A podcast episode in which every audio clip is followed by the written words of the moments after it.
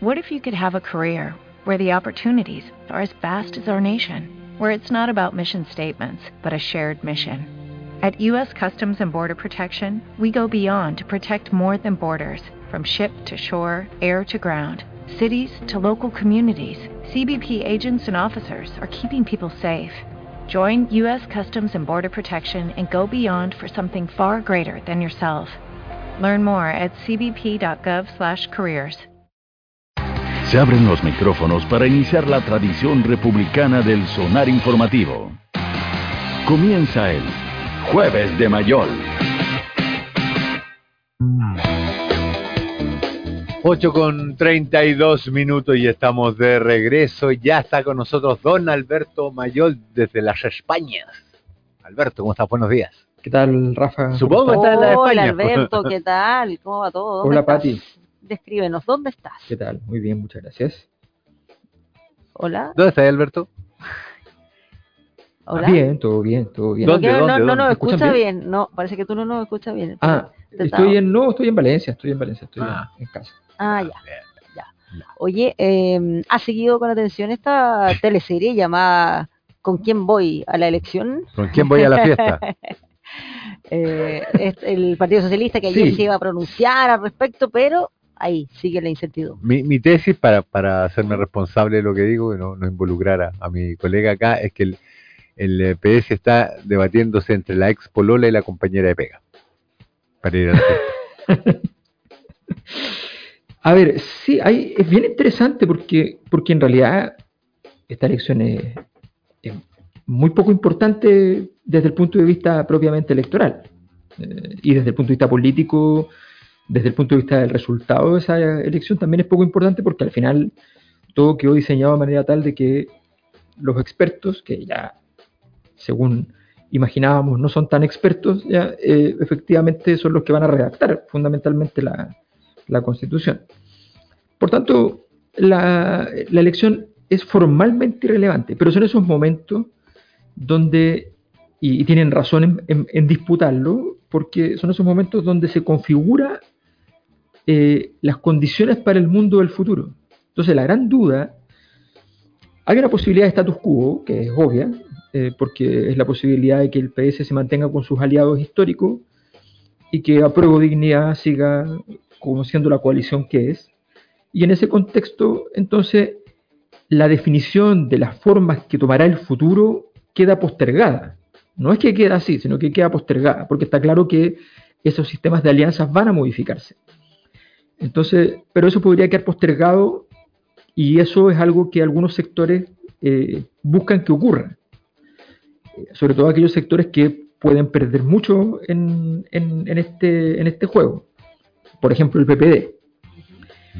Ahora, la otra posibilidad es que hay una que ya casi desechada y que interesante es que el gobierno haya dicho que estaba desechada cuando no tenía nada que ver en la fiesta, manifestando su voluntad de alguna manera, porque al decirlo, la lista única em, se modifica otro camino que era, a propósito de, la ex, eh, otro camino que era el, retorno político ya no solo simbólico, sino que político propiamente tal por todo lo alto de Michelle Bachelet. O sea, si Michelle Bachelet lograba hacer de todo esto algo ordenado Ya. Y lograba ser la líder de ese proceso, inmediatamente iba a aparecer con posibilidades que parecían lejanísimas, inviables, imposibles, para una papeleta presidencial, de todas maneras. Entonces, eh, esa, esa oferta, el gobierno a través de Camila Vallejo, nada menos, la, la, la desecha. La desecha, apenas vio señales de que alguien la desechaba, dijo, eso no va a ser posible. La tercera alternativa, que es la, que estructuralmente es más interesante, es la posibilidad de que el PS eh, transite hacia eh, el apruebo dignidad, se vincule con el Frente Amplio. Eh, ahí hay una serie de, de- de asuntos que son bien delicados. El, Partido Socialista eh, tiene naturalmente temor a una vinculación muy fuerte con el Partido Comunista. No, no es algo que les acomode ni les guste. Eh, de manera soterrada probablemente le guste menos que a la DC, por decirlo así, eh, porque sencillamente ellos sí son contaminables desde el punto de vista del imaginario popular con la figura del Partido Comunista. Entonces, a ellos les complica esa, esa vinculación, pero no les complica la, la, posibilidad de estar vinculados con el Frente Amplio, y el Frente Amplio siempre vio en el horizonte la posibilidad de estar vinculado con el Partido Socialista, y de hecho el Frente Amplio tenía menos interés en una vinculación con el Partido Comunista en principio.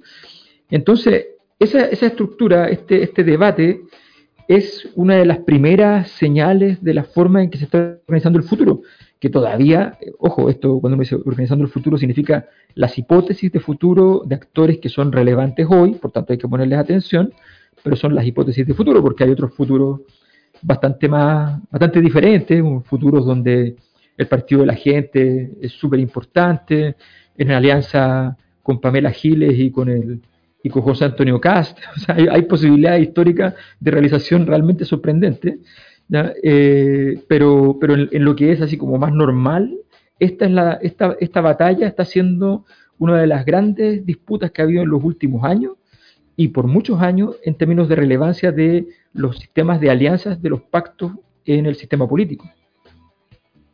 Ya, pero pero, pero, por lo menos ahí estamos hablando de, opciones realistas. Mencionaste esta probable alianza de París y Pamela Giles Carter, que, de verdad no Carter no se ha manifestado, mientras que París y, Pamela Giles a esta altura están declarando amor eterno, básicamente. Y, y que yo no sé cómo evaluarlo más allá de como un síntoma evidente de la decadencia política de nuestro país. O sea, se dijeron de todo en su momento, bueno, pero en política decirse de todo y después salir de la manito es frecuente. Sí, a ver, dos cosas. La, primera, ¿te refieres al señor Kircher? No, pero, pero me refiero a Parisi, hablando, porque él menciona a Carter, pero Carter no menciona a Parisi, mientras que Pamela Giles habla en términos casi de coquetería de, de, de, Sí, sí, sí, sí. Eh, es que no, Pamela Giles no conoce las modulaciones, o sea, pasa de 0 a 100 y de 100 a 0. Eh, también conoce el menos 100, Entonces, pero entre medio no, no, Y eso es una de las problemáticas. Ahora, eso en, momentos como este, que tienen que ver con lo que tú estás diciendo, con un momento de crisis, tiene posibilidades de cierto desarrollo, porque, porque las, eh, las élites están medias incapacitadas para modularse les cuesta mucho, o sea, es cosa de ver. La, repartición de los expertos es vergonzosa, o sea, más allá de que eh, hay gente que le yo yo siempre lo digo les, deseo mucha suerte y no es como ironía les deseo mucha suerte de que funcione este proceso porque ya que lo emprendieron con el apoyo de todas las fuerzas políticas relevantes la verdad es que si llega a fracasar va a ser un gran problema pero pero de verdad puestos frente a la mesa no, tuvieron ninguna contemplación en, comerse la torta de una. O sea, no, no, porque la gracia del, tema de los expertos era como tú reciclabas, hacías circular por el sistema eh, los principios de legitimidad para que efectivamente el sistema político empezara a oxigenarse un poco. Pero no hubo ningún pudor al respecto. Pero dicho esto, eso tiene que ver mucho con lo que está pasando, porque efectivamente tú dices, bueno, pero esto es esto es la señal de la decadencia. Sí, es la señal de la decadencia, es la señal de la crisis, es la señal de la confusión. Yo honestamente, más allá de los intereses eh, que, pueda tener, creo que eh, el, gobierno comete un gran error en entrar en esta discusión, pero un gran, gran error. Un error que no le va a costar nada en las encuestas, que no le va a costar nada en, las cosas que probablemente a, a, los políticos más les importan, pero, pero tú construyes tu nicho ecológico. En, política el nicho ecológico no solo está, sino que tú también lo, diseñas y, le das ciertos, ciertas fronteras. Eh, y el nicho ecológico que ha ido construyendo el gobierno es un nicho ecológico que no tiene límites, no tiene fronteras. Se, involucra en todos los temas. Y al politizar todos los temas, se mete en un problema porque no tiene la capacidad para poder ir a ganar todas esas batallas ni tiene sentido que entre en la disputa de los partidos políticos porque lo achica, lo, transforma en un actor eh, mucho menos importante que estos actores estatales, institucionales, que están por sobre las cosas. Entonces, es un error es un error que, que, que, que no se debe cometer para evitar ese, ese trato de tú a tú, digamos, de eh, ustedes no quieren esto, yo sí quiero esto, eh, el gobierno no quiere que pase esto. Es una señal que además les fue una señal que les produce naturalmente un cierto resquemor a Michelle Bachelet, que ha sido alguien que, los, que ha tenido una, una conducta de lealtad importante con el gobierno. O sea, eh, la verdad es que efectivamente todo el sistema transita en, en conductas de crisis. Lo que pasa es que en las conductas de crisis y en, y en momentos de decadencia, el que, el que paga los platos rotos, aunque todos se porten mal, es el que está en el poder. Claro. Eh, Ese es el, el principal rasgo. Mm. Eh, por, por eso el gobierno paga los platos rotos de todas las crisis de todo el sistema político. En la derecha las cosas no están mejor, en Claro. absoluto. Hay, hay una decadencia enorme, pero la ventaja de la derecha es que no está en el poder. Si, si estuviera en el poder estaría realmente pasándola muy, muy mal, probablemente mucho más mal porque su, su base de maniobra... De momento, Gabriel Boric, en realidad, no, su, su porcentaje de aprobación no es particularmente sorprendente. La gente que lo está apoyando es la gente que lo apoyó probablemente en la primera vuelta, que es más o menos un 25%. Eh, entonces no, no es nada muy, muy extraño. Pero efectivamente el, el escenario es bastante distópico y esta discusión sobre un tema relativamente menor, eh, transformada en algo eh, súper protagónico y que además nuevamente desancla la relación de las élites con la mayor parte de la ciudadanía, que la verdad es que el tema le importa muy poco, genera, genera confusión. Y, y eso es lo que, esa es, esa es la tónica de estos días. O sea, no es fácil, entiendo que el gobierno festeje tener algún éxito con el tema del, de- de- del orden fiscal, pero, pero digamos que, los líderes de, esa, de, de la prueba de dignidad nunca han sido los que están de acuerdo con ese tipo de política. Entonces, Pese- ha, tenido que éxito son muy pese a prueba de dignidad, digamos. Eh, en, e- y en e- en ese mismo sentido, eh, Alberto, a ver, eh, lo que vemos acá es, por supuesto, un, un- un gobierno donde tienen representantes de todos estos sectores políticos. ¿Cuán herida puede quedar esta coalición eh, si hoy ya el Partido Socialista toma la determinación de eventualmente eh, enfrentar estas próximas elecciones junto al Partido Comunista y al Frente Amplio? Eh, además, se van a tener que confrontar después en esta elección es- esas dos listas. Eh, cuánto daño le puede provocar al- a, a esta coalición gobernante, no sé cómo llamarle, si alianza, coalición, pacto de gobernabilidad. Conglomerado. Claro, a ver, bueno, ese ese es otro de los temas, que si toma una decisión, si se toma una decisión de, rein- de una vinculación nueva, como el Partido Socialista con el Frente Amplio y el Partido Comunista, tiene que quedar claro que entonces es la nueva coalición de gobierno, que no puede ser un pacto electoral. Uno de los problemas de, de los desórdenes de los últimos años en política y de la crisis del sistema político es que los pactos electorales eran solo pactos electorales, o, o como, o como se dijo alguna vez respecto al pacto que lleva Michelle Bachelet, un contrato de arriendo. Esto no es un matrimonio, es un contrato de arriendo. Claro. Eso, eso le hace muy mal a, lo- a los sistemas políticos y le hace muy mal a, los, a quienes están organizando eso- esos liderazgos. Eh, yo creo que, que si se llegara, a- llegara a ocurrir que, que el Partido Socialista y efectivamente se une con el Frente Amplio y el Partido Comunista, eso es una reorganización relevante del futuro. Eso establece un, un- un nuevo orden de las cosas. Probablemente, además, eh, y ahí está el tema por el cual es- es compleja esa, esa vinculación, porque la pregunta siempre cuando hay tres actores es ya, ok, ¿y, ¿y quién preside? Eh, ¿Quién preside en la verdad? No, no da- ahora los cargos son todos nominales, da lo mismo, pero ¿quién, quién, quién, quién la lleva? Mm, Esa es la pregunta. Ya, pero hay, hay un Y- punto en que yo me quiero detener Mm. de lo que tú has dicho, Alberto. Perdona que Mm. te interrumpa. Eh, No, dale. eh, esta nueva reconfiguración por la cual está luchando, digamos, desde el gobierno hasta el PS, porque el PPD no se quiere integrar, yo, yo no entiendo por qué, lo conversaba con Axel Callis, que probablemente una de las estrellas del gobierno, de las estrellas que brilla con más fulgor, digamos, es Carolina Toa, PPD. Y el PPD como que juega, ay, yo estoy todavía enojado porque me dejaron fuera la fiesta pasada. Eh, cuando, como dijo el PP Mujica, en política hay que masticar culebras. Eh, y, y habiendo depreciado su marca, digámoslo así, durante el primer año de gobierno a tal nivel, eh, se abre una posibilidad súper interesante para Gabriel Boric. Es que se cumpla aquella curva de que tú en el segundo año llegabas a tu peor índice de popularidad para después levantar, cosa que había ocurrido hasta Piñera. Mm. ¿Te acuerdas que hasta Sí. Piñera, no, Mm. yo diría, sí, incluso Michelle Bachelet que sobrevivió al escándalo de Machalí. Eh, pero, pero Gabriel Boric, digamos, ha tenido los golpes más fuertes, incluyendo los autoinfligidos, en este primer año.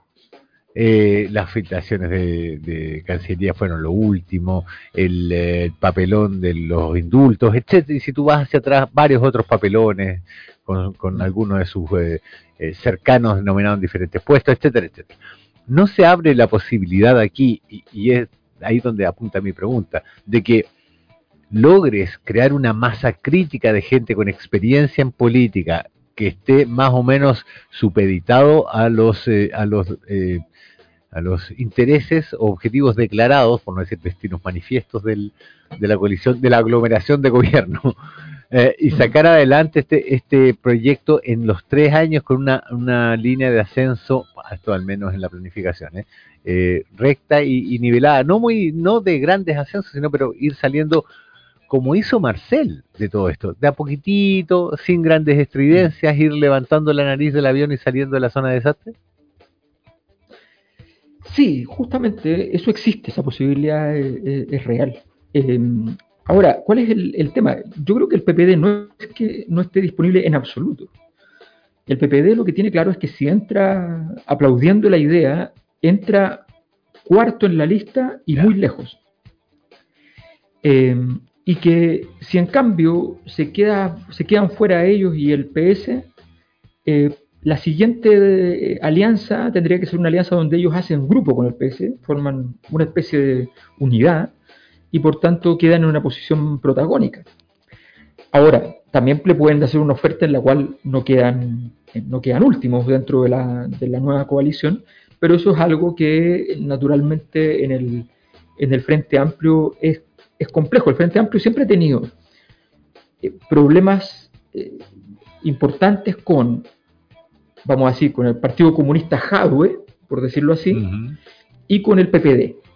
Son como su- su- sus grandes distancias, eh, porque el, el PPD le- es de esos partidos que por su impronta le, le quitan parte de la magia al Frente Amplio que el Frente Amplio ha tratado siempre de, de- de conservar y que eh, hoy día está en riesgo, pero habría que investigar bien si acaso se ha perdido, ¿ya? porque una cosa es la popularidad y otra cosa es, son estos efluvios metafísicos que hacen que las élites sean élites.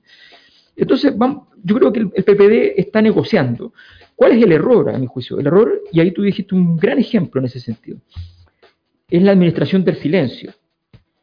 El Mm. error es que todas estas cosas estén demasiado sobre la mesa. Si estas cosas son normales, está perfecto, no pasa nada. Pero ¿por qué tienen que hacerse por la prensa? Eh, eh, Mario Marcel ha hablado tres o cuatro veces en un año. Y es el mejor evaluado. Claro. Porque sencillamente cuando habla dice algo, dice algo claro. Cuando ha hablado además ha sido siempre en escenarios de triunfo. Eh, cuando hay confusión y problemas y qué sé yo, si no puede decir algo que sea claro y, y que genere efectivamente una cierta certeza, no lo dice. No sale a decir en vacío, tenemos que confiar en el futuro de la economía. No, no lo dice en vacío. Lo dice cuando hay algo donde afirmarse.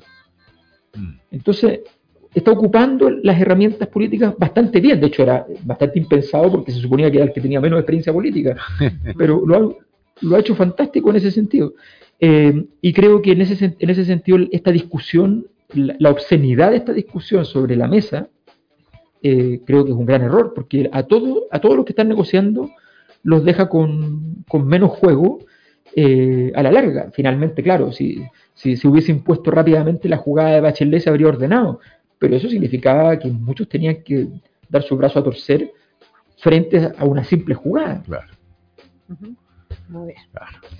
Esta es una teleserie que sigue en desarrollo. Y que, y que seguiremos conversando la próxima Así semana. es. A no ser que haya un tema de no- amor. Ajá, Ajá. sí, claramente. Esto tiene que ver con Carece de amor. coqueteo, coqueteo, seducción, pero sin amor, dices tú, de fondo. Sin amor Ok. y con muy poquito sexo. Ah, O sea, o sea, como o sea, tiene que, tiene, tiene que mejorar mucho la teleserie para que tenga... para que tenga interés. No, pero este- es que todavía estamos en la parte de las puñaladas. ¿no? Sí, exactamente. exactamente.